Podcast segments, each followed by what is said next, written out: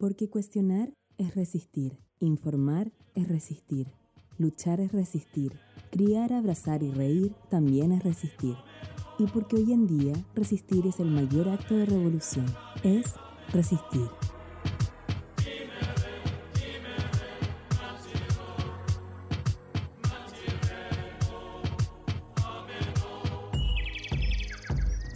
Hola, hola, bienvenidos, bienvenidas, bienvenides al podcast Es Resistir. Estamos hoy día con la tía Sofía. Hola, anda, ¿qué tal, Con la Moni. Oli. Oli. Y tenemos hoy día una invitada, su nombre es Camila. Por favor, Camila, preséntate a nuestros auditores. Hola a todas y todos y todes. Yo soy Camila Cifuentes, creo que bien.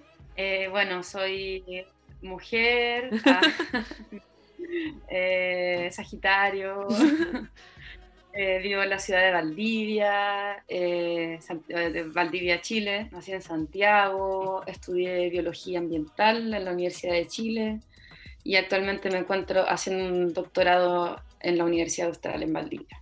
Y además soy integrante del movimiento por la defensa del agua, la tierra y la protección del medio ambiente Modatima. Gran nombre. Gran nombre, ¿no? Si de un poco acordarse que venía. Modatima. Sí. Sí, muchas letras. ¿Y mm, hace cuánto participas en Modatima, más o menos?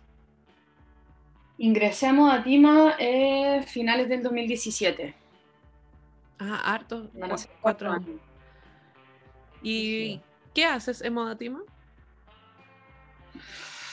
Uf, eh, puedo decirte más que he hecho que qué hago ahora, porque con el tema de la pandemia y todo estamos como medio lentejas, como la mayoría de las organizaciones sociales en realidad. Eh, en Modatima, bueno, he participado en hartas, en hartas cosas en realidad, eh, principalmente agitación, difusión, eh, un poquito de investigación sobre, bueno, nosotros trabajamos en general temas eh, relacionados a la recuperación del agua, eh, del agua para el pueblo en el fondo, y, asociado a eso todos los problemas políticos asociados que, tiene, que tienen que ver con, el tema del agua y, en el fondo por qué la gente en Chile no, no, no tiene eh, libre disposición del agua, o sea, no, no, no está garantizado eh, en términos legales que las personas tengan un acceso eh, al agua potable, básicamente. Oye, Cami, ¿Mm? em, ¿qué significa exactamente eso? Como para que la gente se pueda hacer la idea, hay lugares en Chile en que gente no tiene acceso al agua. ¿Eso pasa? Hay muchos lugares en Chile donde la gente no tiene acceso al agua potable, eh, lugares que no, no, están solamente en la zona del desierto y semidesierto, o sea, incluso en lugares donde llueven hasta más de 3.000 milímetros al, eh, al año, eh, es decir, que llueve casi como tres veces a la semana, hay gente que no tiene acceso al agua potable y tiene que ser abastecida con camiones aljibe. Eh, eso pasa en la Araucanía, en los ríos, en los lagos, en la, isla grande de Chiloé, en fin, en un sinfín de lugares. ¿Principalmente en el sur o como en todo? No, no, en todos lados. O sea, en el fondo yo digo como, no es solamente un tema del desierto, por así decirlo, de que llueve poco, sino que es, un, es, un, es una cosa, es un problema que es estructural eh, a la es estructural de, la organización política del, país al final. ¿Y por qué, por qué pasa esto? ¿Qué, ¿Qué, es lo que pasa que ellos no tienen acceso? O sea, hay comunidades que no tienen acceso.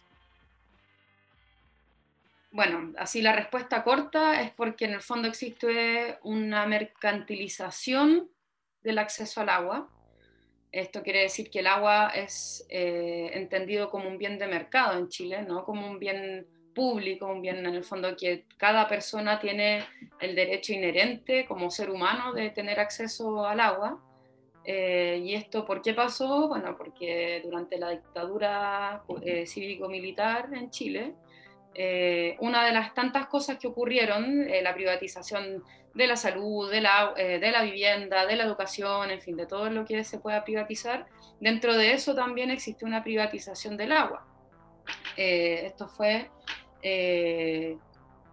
fue gestado primero en la constitución del, año 80, donde si uno puede leer en la constitución y dice eh, explícitamente que el agua es un bien de uso público, pero a renglón seguido dice que cómo se va a administrar el agua es a través de los derechos del agua. Y esos derechos de agua se, eh, están dispuestos en el mercado, ¿verdad? O sea, uno accede a través de un mercado del agua a, estos derechos de uso, eh, de aprovechamiento de agua.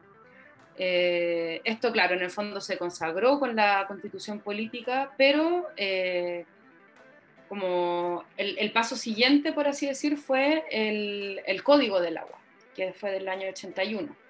Y claro, y en ese Código de Agua se establecen varias cosas eh, que son como ciertas aberraciones, por así decir, que en realidad no, no, no, se explican mucho como ni racionalmente, ni ecológicamente, ni como políticamente, como a quién beneficia esto, o sea, en el fondo se supone que estamos buscando un bien común, eh, aspectos tales como, claro, la existencia de estos derechos de agua, de estos derechos de aprovechamiento que eh, se disponen en el, en el, mercado para acceder a ello, se transan en el mercado, ¿verdad? Así como si fuera un bien, no sé, como quien vende papel confort eh, o papel higiénico, para hacerlo un poco más internacional.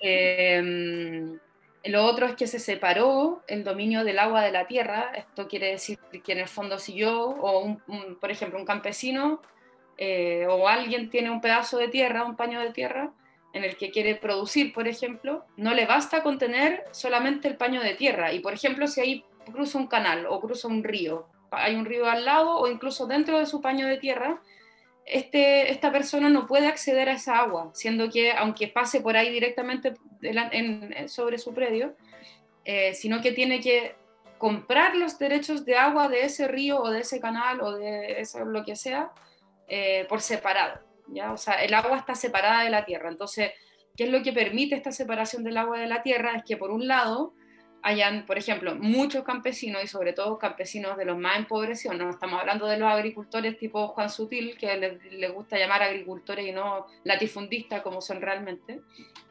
eh, sino que hay muchos pequeños campesinos de familias eh, que ejercen históricamente la, agricultura eh, familiar campesina, que teniendo tierra no tienen agua, no tienen el derecho al agua. Y eso es un gran problema. O tienen, no sé, pues, por ejemplo, yo les voy a dar un ejemplo, en la región de O'Higgins eh, hay una escuela agroecológica que se llama Yalas, eh, que es de la organización ANAMURI, que son la eh, Asociación Nacional de Mujeres Rurales e Indígenas, donde ellas tienen esta escuela de, agroecología campesina, donde ellas tienen, creo que es como media hectárea, algo así, poco más de media hectárea de terreno, donde al final del terreno pasa un canal, pero ellas para regar el terreno tienen acceso al agua los domingos de 4 a 5 de la mañana. Y ese es el único día y la única hora en la que ellas pueden extraer agua de ese canal. Siendo que alrededor hay un montón de tremendos predios agrícolas, de grandes agrícolas, que uno ve que están inundados porque además ahí creo que cultivan bueno, entre otras cosas, por ejemplo, arándanos, que eh, utilizan un método como de, inundación. Entonces tú ves que esto es como una pequeña islita, imagínate, qué más noble que una escuela agroecológica, ya bueno, súper seca, ¿cachai? O sea, que están así resistiendo apenas y alrededor así una, qué sé yo, miles de millones de litros cúbicos eh, a disposición del, de la gran empresa. Oye, Cami. Además son, por supuesto, productos de exportación. ¿Mm? Y eso es porque la gente que está alrededor todo compró esa agua en el fondo y lo único que les quedó a esta escuelita es esa hora, a ese día y también tuvieron que pagar por eso.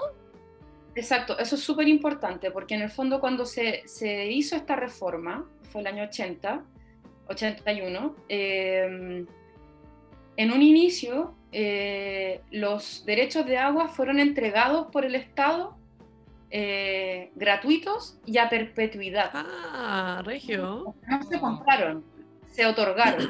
O sea, una persona iba, que, pero ¿qué es lo que pasa? Ya, una persona iba al, si no me equivoco, en el conservador de bienes raíces, porque es considerado un bien raíz, no estoy segura, pero creo que iba allá. Y decía, yo quiero, eh, yo quiero, solicito eh, tantos derechos de, de, de, uso de agua en tal sector, para tal canal, bla, bla, bla, bla. ¿Eso en litros? Y se lo que les... ¿Ah? ¿Se compra como en litros? En, litros por segundo. Ya. En litros por segundo porque son caudales, ¿verdad? Son, claro. son ríos. Está en movimiento. Claro. Eh, entonces, el Estado, ¿qué pasa? Le, otorgó estos tantos litros de agua por segundo gratis y a perpetuidad. O sea, esas personas que el 81 lo solicitaron siguen siendo dueños del agua hoy en día. Ahora, ¿cuál fue la trampa? Que, ¿Quiénes sabían quién están, que estaban otorgando estos derechos de agua? No, un dato leve. Es un dato, ¿cachai? O sea, son los mismos de siempre. Lo hay los Aristía, los Sutiles, los y, y ellos tienen acceso al agua gratis, es suya. Claro, ellos son dueños del agua. Nosotros le pagamos. O sea, ellos compraron grandes. Le pagamos a ellos, todas las personas que quieran agua le pagan a ellos para que nos den agua. Sí, exacto. ¿Y esto, pasa, esto es normal o solo pasa en Chile? Chile. Chile es como un caso único. Ahora, espérense, esto, esto que les estoy hablando está por un lado este sistema como de uso eh, como agrícola o rural, por así decir, del agua, pero también está el tema de las sanitarias, que es el agua que uno toma en, en su casa, ¿verdad? O sea, uno no toma agua del canal en la casa, uno toma agua potabilizada. El tema de la sanitaria es otro gran tema, o por supuesto también está súper privatizado la sanitaria, no existen sanitarias públicas en Chile. O sea, bueno, de hecho existe dos, existen dos casos. La de Maipú de agua potable municipal. Uno está en Maipú, eh, que se llama... Eh, ay, no recuerdo el nombre. Ay, yo sabía, lo olvidé. Pero Katy quería venderlo, ¿no? Katy quería, no, eso, o sea, hace muchos años, no solamente la Katy Barriga, no solamente la derecha, la, la concertación también le tiene, o la ex concertación le tuvo muchas ganas a, ese, mm. eh, a, esa empresa sanitaria municipal. ¿Ya? Eh, y además a todo esto, ¿qué, año fue? Creo que el 2017, en Santiago hubo, todo un tema con aguas andinas que se les inundaron por, por unas fuertes lluvias y... Cortaron eh, el agua. yo, claro, se les inundaron con barro sus piscinas de, de, acumulación y tuvieron que cortar el agua en Santiago, o sea, son 7 millones de personas sin agua por varios días y, y, de hecho la única comuna que estaba con agua era Maipú y una parte de, mm, no me acuerdo si es Cerrillo, sí creo que es Cerrillo. Cerrillo es colinda con Maipú, sí. Creo que es una parte de Cerrillo y también otra parte, no me acuerdo de qué, de Pudahuel, no, no, no estoy segura. Pero eran los únicos lugares de Santiago que contaban con agua y justamente era el agua municipal. Hoy no me acuerdo cómo se llama, es, Mapa me parece. Sí, es algo así. Oye, Cami, pero eh, esto se da porque Agua Andina en Santiago tiene el monopolio. Entonces, claro, si, se, si pasa algo con su agua, todos se quedan sin agua, excepto estos. Y, pero en otras ciudades de Chile, ¿cómo funcionan las sanitarias? En Valparaíso está Esval, en la región de Valparaíso está Esval. Eh, También es como una por región. O por ciudad grande. Claro. claro mm, sí, sí, creo que Esval sí, es como una por región, no, me acuerdo muy bien. Eh, pero, pero claro, no, y acá en todo el sur también hay, hay eh, eh, acá en, Valdivia, por ejemplo, se llama aguas décima. creo que también en los lagos, pero en fin, son puras, son puras sanitarias privadas, eso es lo que voy. de hecho, hay un gran tema que ocurrió en el 2019, que fue justo un poco antes del, del, del, estallido. De la claro, que ocurrió en Osorno, que tuvieron a toda la ciudad de Osorno durante 10 días sin agua potable. Cierto. Y eso fue porque la, la empresa sanitaria de, de, la ciudad de Osorno no, eh, en el fondo, no invirtió lo suficiente como para evitar cierto, no me acuerdo, creo que ahí fue que hubo contaminación con hidrocarburos en unas piscinas de, decantamiento y, estaban contaminados, era agua contaminada, entonces no, no se la podía, no, no, no, se podía tomar. no podía hacer con agua potable y demoró un montón de tiempo en limpiar estas grandes piscinas. Eh, y bueno, fue todo, y ahí se empezó como un poco eh, a develar. Eh, ESAL, ESAL se llama en, en, Osorno. Son puras empresas privadas que además son capitales, por supuesto que no son capitales de mm. chilenos, son capitales europeos, canadienses, eh, en fin, o sea, de, de, distintas de distintas empresas, de distintos grupos económicos. Entonces, ¿qué pasó? Que se empezó a develar que, eh, bueno, en Chile tenemos esta como máxima, ¿verdad? Eh, ultraliberal, de que el Estado no es eficiente para garantizar eh, ciertos derechos o ciertas funciones, sino que lo más eficiente es la empresa privada porque compiten, qué sé yo. Bueno, aquí tenemos un caso donde existe una empresa privada que supone que está compitiendo y todas las cosas del Pero mercado. está compitiendo sola. está compitiendo sola, de partida un monopolio. Eh, y además que no están haciendo las inversiones, pues, O sea, esto que pasó en Osorno se podría haber evitado si es que la empresa de sal hubiese invertido en eh, ir actualizando su maquinaria, su, en el fondo toda la infraestructura y no lo hizo. Algo similar pasó en Santiago con agua mm. andina. Ya estamos pagando por, por mierda, como por agua con caca. o con petróleo. Igual, claro, en términos de la calidad, eh, ya ese es otro tema. O sea, no es solamente el, la cantidad de agua que llega, sino que la calidad del agua que está llegando eh, del agua potable. El, agua de Santiago, por ejemplo, la calidad del agua de Santiago eh, deja mucho que desear. Claro, uno puede decir, aprueba todas las normas, ¿cachai? Sí, sí, por normas podemos, pero uno lleva a alguien del sur a tomar agua a Santiago y no son capaces de tragársela, ¿cachai? Es verdad. Eh, porque em, tiene mucho, es un agua muy dura, con muchos minerales, eh, con mucho cloro, en fin. Te cagáis el agua de acá. Peor, yo creo. ah, no, es mala. Es horrible. Oye, pensaba que era buena. No, que hace cagar el pelo, las uñas, eh, todo. Todo, todo. Sí, que tiene cal... Eh, ¿Cómo se llama eso? ¿Calcio? No. ¿Sí? Carbonatos. Es como sarro. Tiene N sarro. Tiene, pero así como que si dejáis un vaso un día, ya tiene sarro. Como en los restos del, agua. Mm. Pero yo, aquí es estatal supongo. No, no mientas, Mónica, no pongas la mano al fuego por Alemania.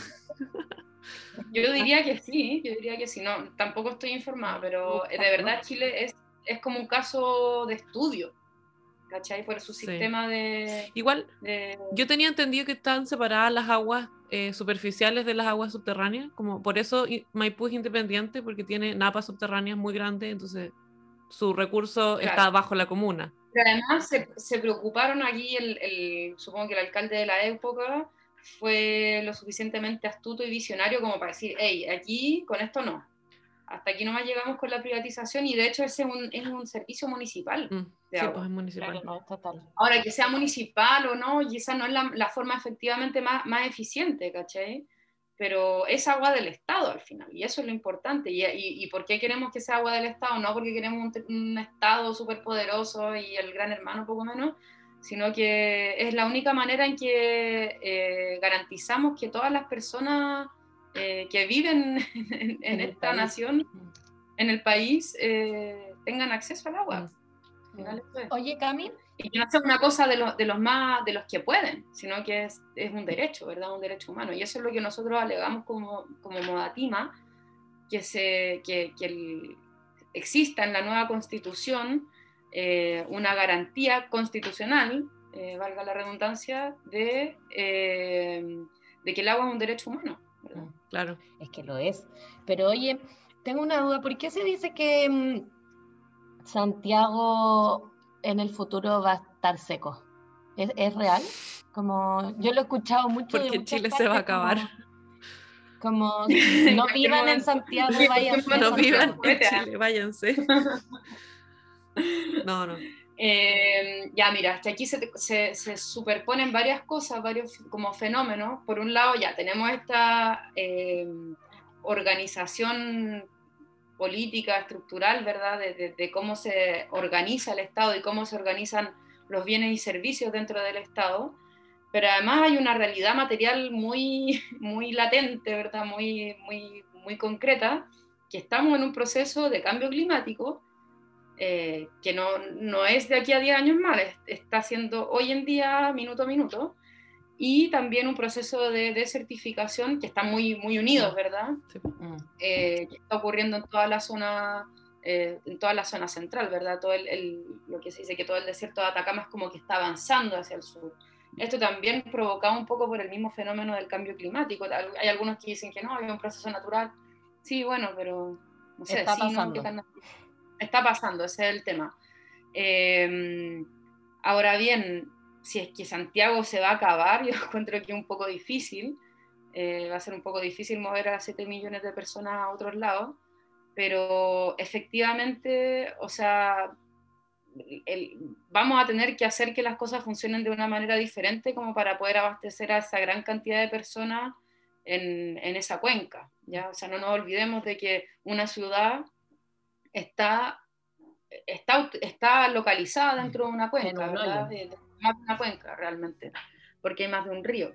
Claro. Pero, pero también hay que tener ese, ese, eso es un aspecto también súper importante para la nueva constitución en, materia ambiental, eh, que tiene que ver con que en el fondo tiene que prever lo que, lo que ya se está anunciando y lo que ya se está viviendo, ¿verdad? Que es el tema del cambio climático. Mm. Que la constitución del 80 no lo tenía para nada en cuenta. No, aparte de que el agua es privatizada, es que no hay tanta agua o en realidad no están robando el agua, como que se usa para... Ambas. Es todo eso junto, pues, todo eso junto. Eh, está, está quedando poca agua, efectivamente. Los glaciares se están derritiendo y además están afectando los glaciares. O sea, no nos olvidemos de que hay una, una mega empresa que se llama Anglo American, de propiedad canadiense, eh, creo que británico-canadiense, eh, que se está instalando, o sea, ya está instalada en realidad, pero lo que está haciendo es que quiere hacer es, em, por un lado, están ampliando su, su Anglo American es una minera, ¿verdad? Entonces están ampliando su rango de acción, eh, por un lado, pero además se está tratando de instalar ya hace muchos años eh, el proyecto Alto Maipo, que de hecho se está construyendo hoy en día, día a día se están removiendo un montón de, de, tierra ahí, eh, para generación eléctrica, pero oh sorpresa, esa generación eléctrica en realidad no es para suplir la energía de la ciudad de Santiago, es para suplir la demanda energética de Anglo American y la extracción de oro que hay ahí en, en la misma ciudad de Santiago. Pero esa, Anglo American es la que está en, arriba eh, en, en, el río Maipo o en, el río Mapocho? No. O sea, antes del Mapocho. No. Como la ermita. Anglo American está localizada como mm, para, el sector de Lo Arnechea, mm. como en la zona norte de Santiago, ¿ya? nororiente. Eh, de la región metropolitana, no hablemos de Santiago ya. Eh, y lo que está ubicada en la cabecera del, del Maipo, que es en el fondo en el otro extremo, ¿verdad? Es como más bien sur, sur poniente, sur oriente, perdón, es, Alto Maipo, es lo que está como, como en el cajón del Maipo. O sea que van a hacer energía de pasarla desde el Maipo al Mapocho, al más o menos a la altura del Mapocho.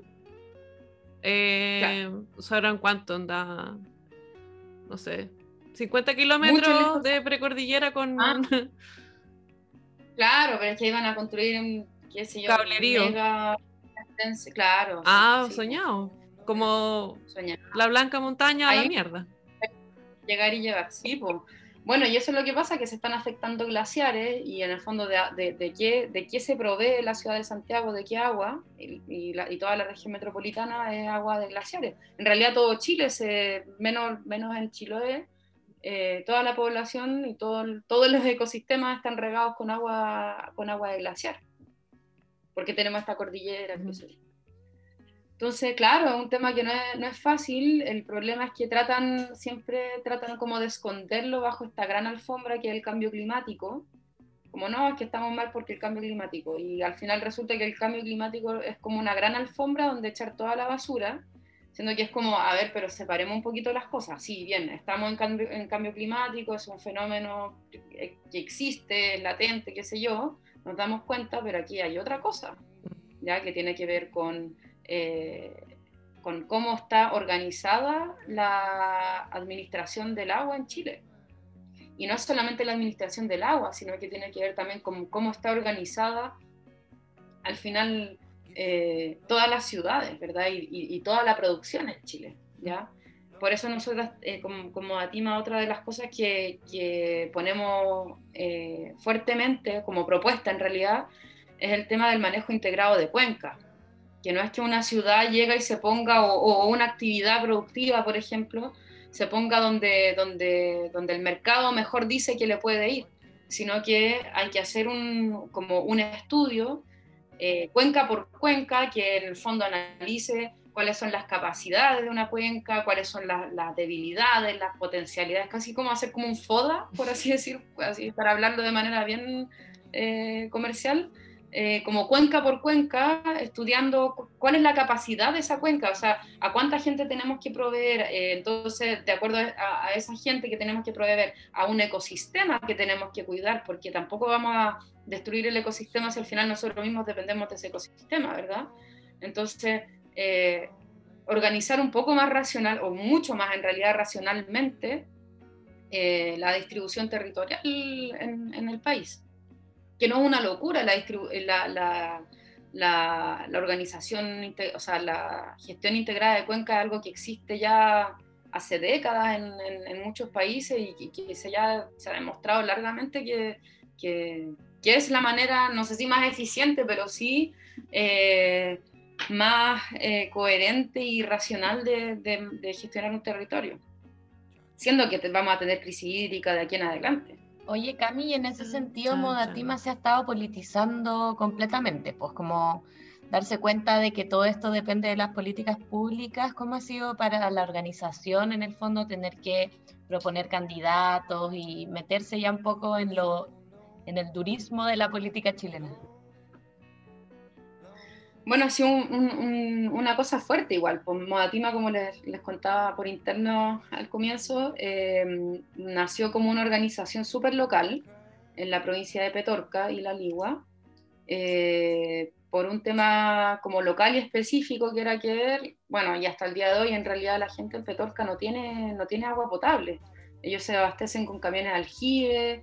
Eh, Oye, bueno, obviamente no llueve hace ¿Cuánta agua le llega con los camiones aljibe? Como para hacernos una idea de con cuánta agua potable vive esta gente, no sé, diario, semanal. La, la OMS dice que una persona puede, o sea, vive con mínimo 100 litros de agua al día. A la gente allá le está llegando alrededor de 50 litros al día. Oh. O sea, viven con menos de lo que una persona, como el límite de lo que una persona podría vivir. No, sí, es súper dramático. También está el tema del fondo de, los pequeños productores agrícolas. Eh, hubo una mortandad tremenda hace un par de años. Eh, allá se da mucho lo, como los, no solamente arrieros, sino que los crianceros de, cabras principalmente, pero también de vacas, en fin, caballos y una mortandad animal, pero, o sea, ir para allá, yo, yo he ido un par de veces y es, pero es es súper triste. Uno ve por todos lados esqueletos de, de, cabras, de vacas, de distintos animales eh, que en el fondo no, no, pudieron, no pudieron sobrevivir a esta, a esta sequía tremenda. O sea, en Chile además estamos pasando por una mega sequía que lleva más de 10 años de sequía, sequía, o sea, de que efectivamente no está lloviendo, pero no es solamente del agua de la lluvia de que nos proveemos, es del agua de glaciar, como les decía antes, ¿verdad? O sea, la, principal fuente, sobre todo en la zona centro-norte, eh, donde llueve muy poco, eh, de dónde viene el agua es, de, es agua de glaciar. ¿Qué es lo que pasa? Que esa agua es desviada por toda esta cuestión que yo les decía de los derechos de aprovechamiento, qué sé yo, de la acumulación de, los, de, los, estos grandes empresarios agrícolas. Entonces uno, em, es tan dramático como que uno va a, a Petorca, por ejemplo, donde es como súper desértico, ¿verdad? Súper seco todo, pero de repente llega a unos lugares y hay unos manchones arriba de unos cerros, pero verdes, verdes, verdes, y uno se acerca y unos paltos, pero así esplendorosos, unas paltas, te juro, de 700 gramos en la palta, que por supuesto esa palta no le llegó a nadie acá en Chile, ni siquiera en la, comuna de Petorca. No, las venden acá. esas, esas paltas se van allá, se van a Alemania, se van a Europa, China, Estados Unidos, y más encima las venden más barato de lo que nos venden a nosotros el, kilo de palta. No, pues. No, pues esa es agua que están desviando del cauce. Si agua hay, si ese es el tema, agua aún hay, aún queda. No estamos en un, en un punto crítico donde ya se acabó el agua. Agua hay. Por algo hay, hay, tanta actividad agrícola, si la actividad agrícola es la que principalmente se lleva el agua. De hecho, en Chile, nosotros sacamos cifras como ATIMA, que el 86% del agua, del agua total, eh, la consumen las agrícolas y forestales. El agua, el agua de consumo humano es como, no sé, es como un 3%. El agua de la minería es un 5%, es poco. Lo que pasa es que está todo acumulada en el norte, donde no hay agua, ¿cachai? Por eso es dramático. Pero, pero el gran grueso, más del 80%, más del 80 del agua en Chile se la consume la industria agrícola y forestal que además produce no para que la gente coma, no para que la gente chilena, o en Chile, ya no hablemos de chilenos y chilenas, sino que la gente, de las personas que viven en Chile, se alimenten. Se va toda para exportación. ¿Qué hace, Moda Tima concretamente, como para... Ay, perdí el hilo, perdí el hilo. Entonces, estábamos contando la historia bien local de Moda Tima. Eh, donde, claro, partió como una lucha bien local y eh, poco a poco se empezaron a unir otros territorios. primero, bueno, salió Petorca, Valparaíso, Santiago. En Santiago se empezaron a unir muchos estudiantes, entre ellas yo, que yo también era estudiante cuando me, me incorporé a la organización. Y de ahí empezó a crecer y en el fondo se fue politizando porque, bueno, todo el país se estaba politizando y al final uno rápidamente eh, empieza como a, darse cuenta que este es un tema que no es un tema ambiental, no es un tema técnico, es un tema profundamente político al final, ¿verdad? O sea, por algo estamos hablando de constitución, de leyes, de, en fin, no es solamente el robo del agua, el robo del agua ha existido en una parte, quizá, quizá en Petorca no es marginal, en otros lados puede ser marginal, pero más allá, la legalidad, cómo están construidas las leyes, no está bien hecho. ya no está, no está en consideración de la realidad eh, ambiental de hoy en día. ¿El código de agua está en la constitución o es una ley aparte? Es una ley aparte. Oye, Cami. Entonces, para el siguiente capítulo. ¿Qué, cosas no deberíamos comprar? Como las paltas y los atandanos. ¿Hay otras cosas que se estén comiendo todo el agua? Así como para tener ojo aquí. Pino radiata. los cítricos. Oh. A ver, o sea, es que ya, ahí empezamos, por, ya, porque este es un tema político. Es como, no sé si han visto el meme de que hay un buque gigante y una mini como retroexcavadora sacando, sacando tierra, ¿verdad? No sé si lo han visto. En el fondo, eh, claro, está bien hacer como, como, hacer complot de, de, consumo, ¿ya? O sea, bacán que el primer mundo o los que reciben estos productos eh, comploten eh, la compra, eso está súper bien. Pero, pero eso es mínimo, ¿cachai? Eso es mínimo. aquí lo que se requiere es organización fuerte, organización política, organización de los trabajadores y trabajadoras, del pueblo en general, ¿cachai?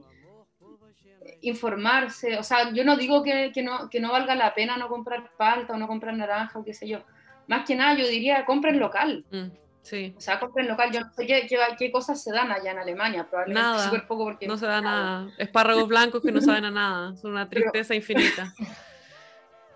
o por último consuman productos que salen en Europa, en España, qué sé yo, que igual hay, hay, hay, posibilidades, pero en el fondo a lo que voy es que las iniciativas individuales en realidad llegan a súper poco. Mm. Son súper poco eficientes. Eh, lo que se requiere realmente es organización, organización social, organización política.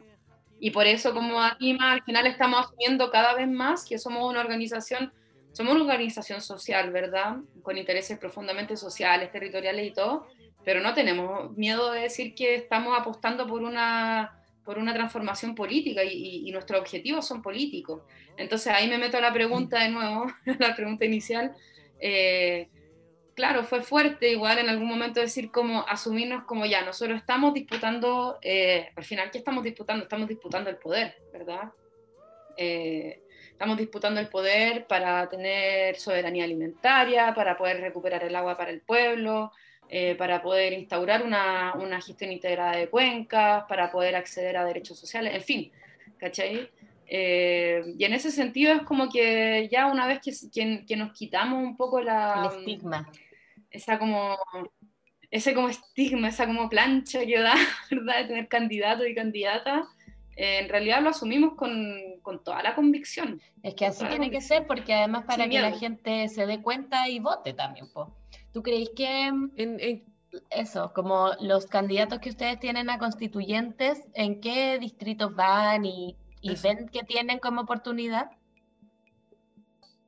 Sí, tenemos cinco candidatos y candidatas. Eh, tenemos, bueno, en, la provincia de Petorca, no me sé los distritos, soy la peor, pero bueno, en Petorca está, y todo ese distrito, que es Petorca, La Ligua, Cabildo, y no recuerdo qué más, bueno, está la Carolina Vilches, que es una tremenda candidata. Ella eh, ha dirigido el Departamento de Medio Ambiente de la provincia de Petorca. Han hecho un trabajo, pero así espectacular, de, también de gestión, de gestión del agua, de, temas de reciclaje. Eh, o sea, una, de verdad es una tremenda, tremenda mujer. Eh, también están de candidatos, bueno, acá en el sur está Manuel Arroyo, que es abogada, eh, ella de la Defensoría Popular, ha defendido a un, gran número de dirigentes y dirigentes mapuche, dirigentes en realidad, son casi puros hombres en realidad, que han sido encarcelados.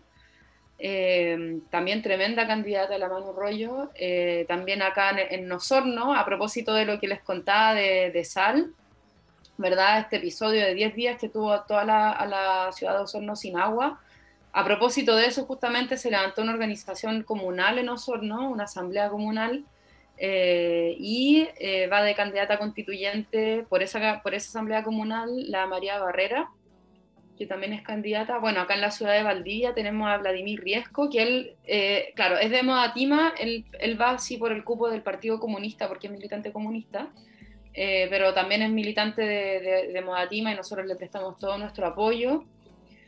En el sur, más sur austral, eh, en Aysén, está eh, Yanira Gómez, eh, también, de, también eterna luchadora, primero por la educación, después se me, empezó a meter en temas medioambientales. bueno, y así, hay un montón de candidatos y candidatas. Sí, pues bacán, súper bacán. Y también, bueno, tenemos de, candidato a gobernador. A Rodrigo a Rodrigo vino a dar una charla aquí. Que, claro, a Berlín. El año ah, pasado, antepasado. Sí, pues, y cuando ganó el premio Goldman. Sí. Y. Mm, ¿Gobernador por, bueno, ¿por dónde? Por Valparaíso. Sí, tremenda pelea ahí. Eh, esperemos que le vaya súper bien. Eh, eso sería ya una un tremendo logro para nosotros y nosotras. ¿Esta es como primera vez que se votan los gobernadores o segunda? Primera vez. Chan, chan, chan.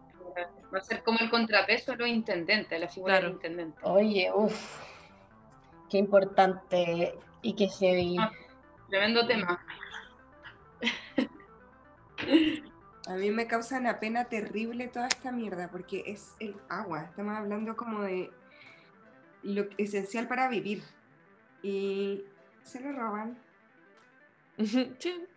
Oye, Cami, yo no entiendo muy bien esto que contaba y antes como de los litros por segundo que tiene una persona. Por ejemplo, no sé, por el caso más controversial es el ministro de Agricultura, ok, no sé si sigue siendo, pero ex ministro de Agricultura Walker, ministro Walker. que obviamente no me sé el número, pero es como una cantidad de litros por segundo que puede, puede abarcar 19.000 Sí, 19.200. ¿Qué significa en términos prácticos? Nosotros hicimos ese cálculo, ese cálculo de los litros por segundo lo hicimos nosotros como Datimo. Claro, ¿qué significa en la Eso es como tener un río, ¿no? ¿Qué significa? ¿Cómo? ¿Como tener un río? Más o menos, varios ríos en realidad. Varios pues, ríos. O sea, con eso Sí, pues varios ríos. Con, eso, con esa cantidad de litros por segundo se podría abastecer creo que a toda la ciudad de Santiago por un año, no sé, una cuestión así ah, ridícula. Y por ejemplo, ridícula, sí, eh, no, esa persona eh, adquirió sus derechos del agua probablemente gratis en ese momento y ahora él, le, alguien tiene que comprarle agua a él, básicamente.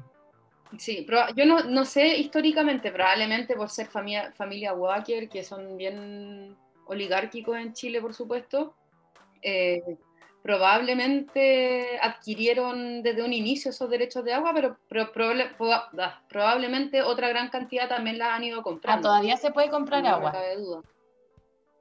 No, ya no queda agua para comprar, o sea, perdón, ya no queda agua para solicitar gratis, ya se, ah, de hecho están, bueno, ese es otro tema también que ya podemos seguir hablando mucho rato, que es el, el sobreotorgamiento de derechos en una cuenca.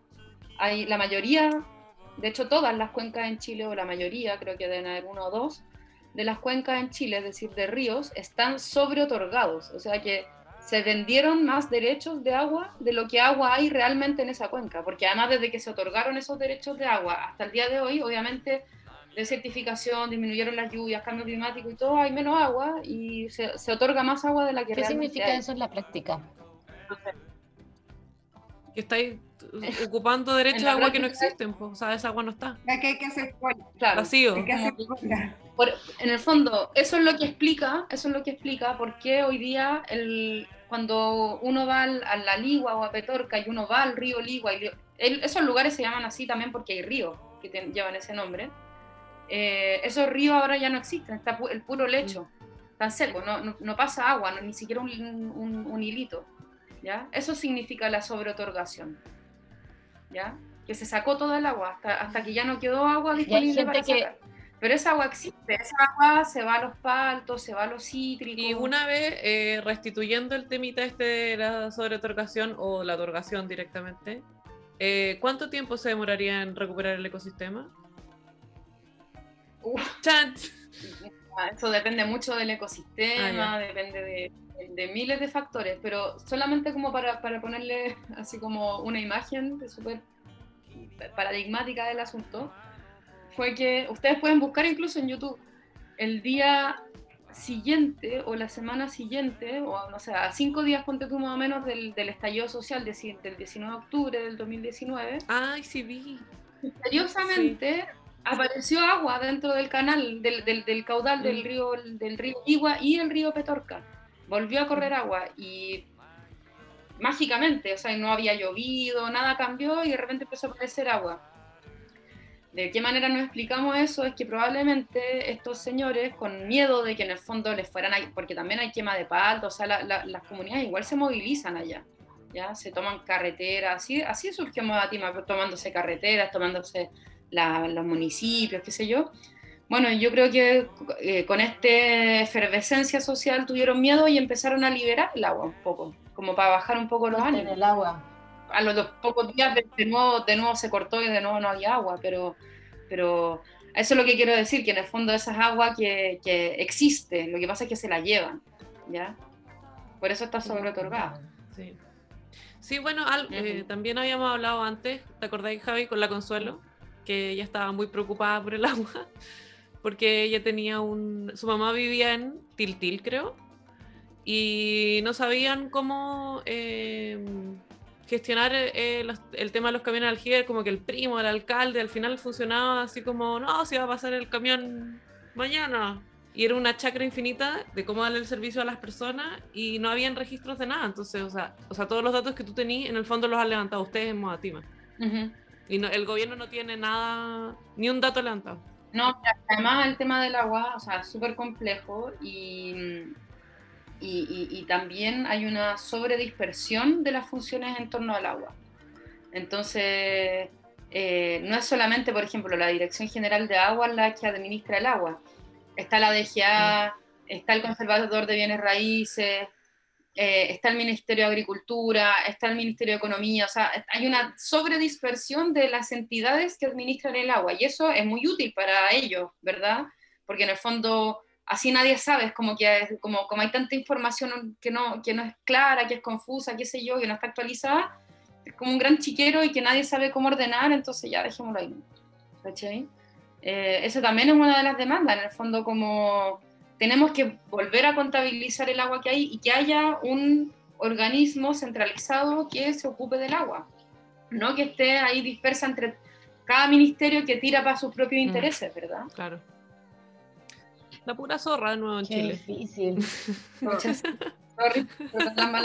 Pero bueno, la, noticia alegre es que estamos creciendo como Atima, ya estamos en todo Chile, o sea, eh, no es una cosa que estamos como dormidos en los laureles, aquí la, gente eh, se, está, se está organizando, se está movilizando. Oye, eh, Cami, si alguien quisiera, por ejemplo, participar de Moda Tima, ¿está como abierto o hay que tener algún requisito? No, no, está súper abierto, modatima.cl, redes sociales, pueden escribir a cualquier canal y, siempre bienvenido y bienvenida. Buena.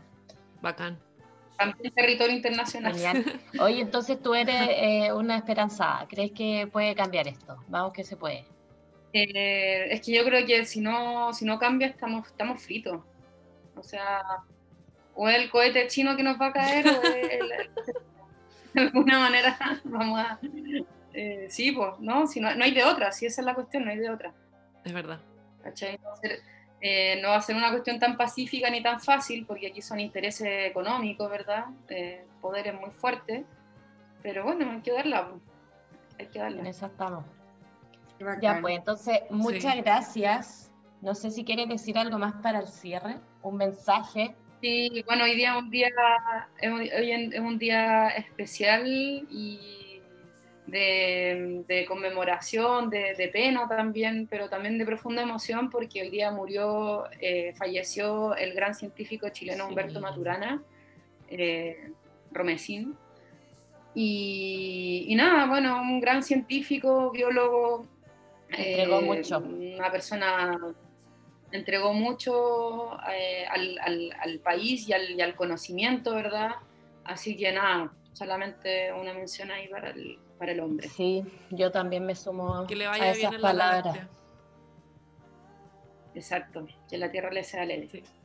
Ya pues, muchas gracias, Cami, por esta conversación. Gracias a ustedes, que Vuelvan pronto, vuelvan pronto. Vamos a transmitir el mensaje y vamos a dejar de comprar paltas, porque igual de algo sirve.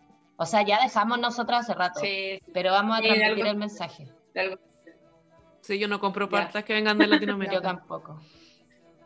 Eso, eso igual. No, igual sirve para tratar. ya pues. ya, chicas. Adiós. Gracias. Chain.